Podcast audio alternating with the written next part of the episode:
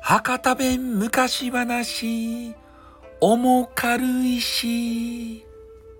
はいね。えー、なんか知らんばってんね。えー、岐阜県の話ですたい。ね、岐阜県の外れになんかようわからんね、変な小さな村があったと。で、その村はもう長い間ね、えー、いろんなこの洪水とかさ、水害とか、あと米が取れんかったりとか、早い利病、そういうのが何もなかとこやったとですたい。災いがね、何も来ない土地、そんな土地があったとですよ。めっちゃのどかでね。で、えー、村人はですね、もう古元平和だったら、もう平和とはよかとばってん、なんかそのうちね、すごか悪いことが起こるじゃないとや。ね、ちょっとあの、帰ってこう、心配するようになってきたんですよ。それで村人たちが、えー、思ったのが、えー、とりあえず村の入り口にね、観音堂って言って、なんか変な神様ばね、こう祀るような変な施設ば作って、で、それば毎日拝んだらどげんやろうかっていう話をしたんですよ。で、とりあえずね、観音堂ばちゃちゃちゃちゃってこう立ててから、ね、それでみんなでね、お披露目式して、で、その時に、こう、村一番のお調子者のね、平六っていう変なおじさんがおったんですよ。で、その人が、もう、あね、この観音堂ができたからには、毎日拝みに来るばいって言ったんですよ。そしたら、他の人がね、えー、そげなことば言って起きれるてやって。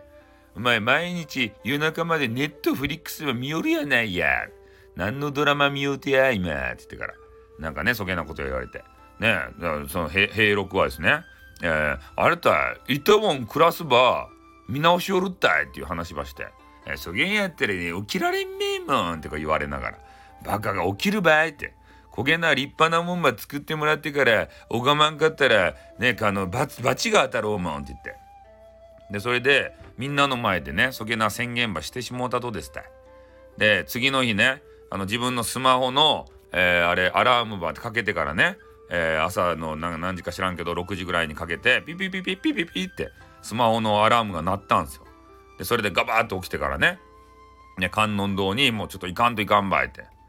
ね、約束した初日に遅れたらみんなの笑いもんになるばいって言ってから観音堂に歩いて行ったとですたいそしたらねなんか知らんばって昨日まで、えー、なかったね観音堂をこう正面塞ぐようにしてデーンってねめちゃめちゃでかい石が陣取ってるんですよそこに。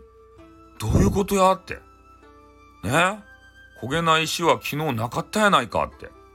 もうこれね、もうほんとね、正面陣取っとるけん、もう邪魔でしょうがないんですよ。お参りができないんですね。うん。だけどちょっとね、押してからどけんかならんかなと思って、平六がこう石場押して避けようとしたんですよ。で、全然動かんと。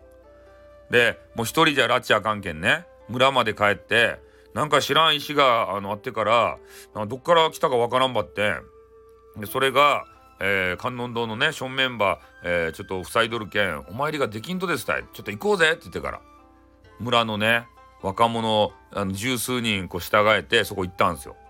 でみんなでねこう押したり引いたりするんですけどこの石がねもうびくともせんとですたい。ね。でとりあえずもうそれはもうねもうどげんもならんばいって言ってから何の石かいなって言いながらみんなぶつくさぶつくさ言いながら村に帰ったとですよ。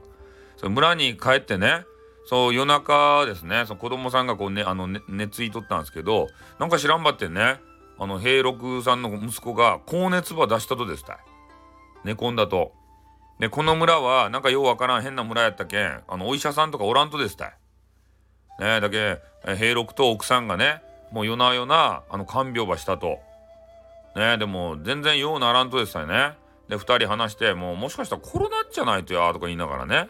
いやーでも家から出とらんけんコロナにはならんめえもんとか言って話しよったんじゃあインフルか？とか言って。ね、何の病気かようわからんかったけんね。で、お医者さんもあの見てもらう金もなかったしさ。うん。で、それでね、もう息子の姿が、もう息子がめっちゃね、苦しそうなんですよ。で、それを見るのが、もう、平六辛くなったんですね。で、明け方近くなって、一応スマホにね、えー、アラーム仕掛けてたんですけど、ちょっと眠れんで、えー、朝、そっとね、まあ、家をこう抜け出して観音堂に行ったとですたいちょっとお祈り場しようと思ってでね、えー、平六が、まあ、ちょっと石は相変わらず邪魔な位置にあったんちゃけど、まあ、石とあの観音堂の間にねちょっとした隙間があったんですよ。でそこに身をこうねグリグリって、えー、あの入れあのね体を入れてからで観音様にねもう一生懸命お祈りをしたんですね。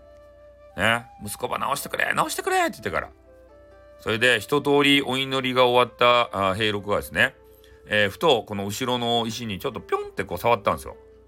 そしたらもう十数人かかっても動かせなかった石がですねゴロゴロゴロって動いたんですよちょっとちょっと動いたんですよ。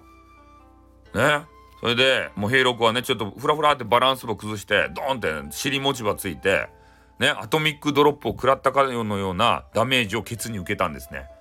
うん。でそれでねなんか不思議かねこの石はって言って試しにねその石場持ち上げてみたんですよ。そしたらねもうへあんあんだけ動かんかった石が平六一人でも楽々持ち上げることができるようになりました。どういうことやってね平六思ったんですよ。で慌ててねもう家に帰りました。ねそれであの奥さんにそのことを言おうと思ったっちゃけどで戸を開けてねもうさらにびっくりしたとですたい。ねもう息子が起き上がってね任天堂64馬しおるとですた任天堂64馬巨人のドシンバしおるとですたびっくりしたんですよ。え良くなったとや？って。奥さんがねなんか知らんけどピャってね熱が下がって起き上がってゲームばしおらすばいって言って。ね宿題ばせんとゲームしたらいかんって言おうとに任天堂64馬出してきてなんか巨人のドシンバしおらすばいって。面白そうやけん私も後ろから見よったばいとか言って。ねそれで息子もねあのこっち平平六の方見てからねニコってしてからグーっていいねマークをしだしたんですよ。ああこれは治ったんかなと思って。でそういうね、えー、朝方そういう話があったけんでそのお話をね村人にこうまたしたんですよ。そしたらなんかその石おかしかねちょっとみんな集まろうやって言ってまた石んとこにみんな集まったんですね。で、えー、平六以外の他の人がねえー、石をまたこう動かしてみたんですけど、まあ、やっぱり動かんわけですたで村一番のね賢者である長老も来とったんですよ。で長老はねいろんな知識も持っとうけんあのめっちゃ考えたんですね。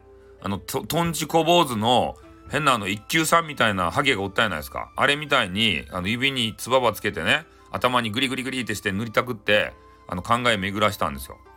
そしたらピーンってねピピーンって来てからねで観音様のとこにツカツカツカって言ってなんか知らんばって村の豊作をね一生懸命お祈りしたんですね。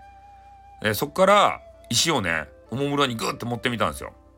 でみんながね「いやあんな長老が持ち上げられるわけなかろうもん」と思ってたらもうね80近い長老が一人でね軽々と石を持ち上げたんですねグーって。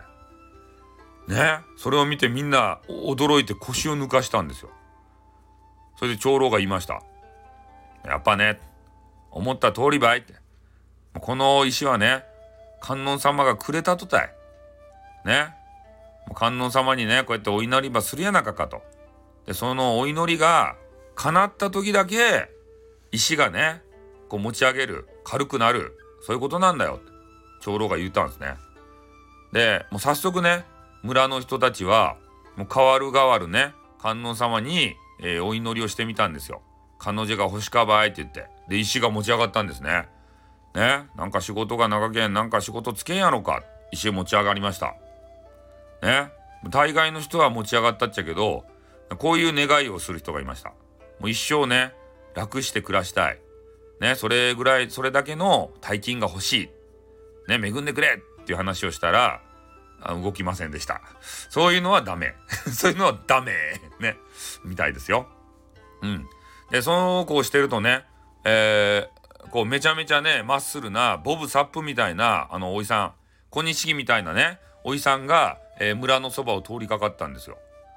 で、えー、なんか知らんけど、馬に乗っとったっちゃけどね、馬にこうビシビシビシビシ鞭を入れるんですよ。こうもたもたすんな。なん、なんでこの遅いとや、この老いぼれ馬が、とか言ってから。ね、乱暴者ですって。で、その大男がね、その村人たちがワイワイしてるとこに来たんですよ。なんか騒ぎよるけんね。で、なんだなんだってナンバしようてやって言うから、もしかして力比べとか、あの腕相撲とかしゅっちゃないとやって。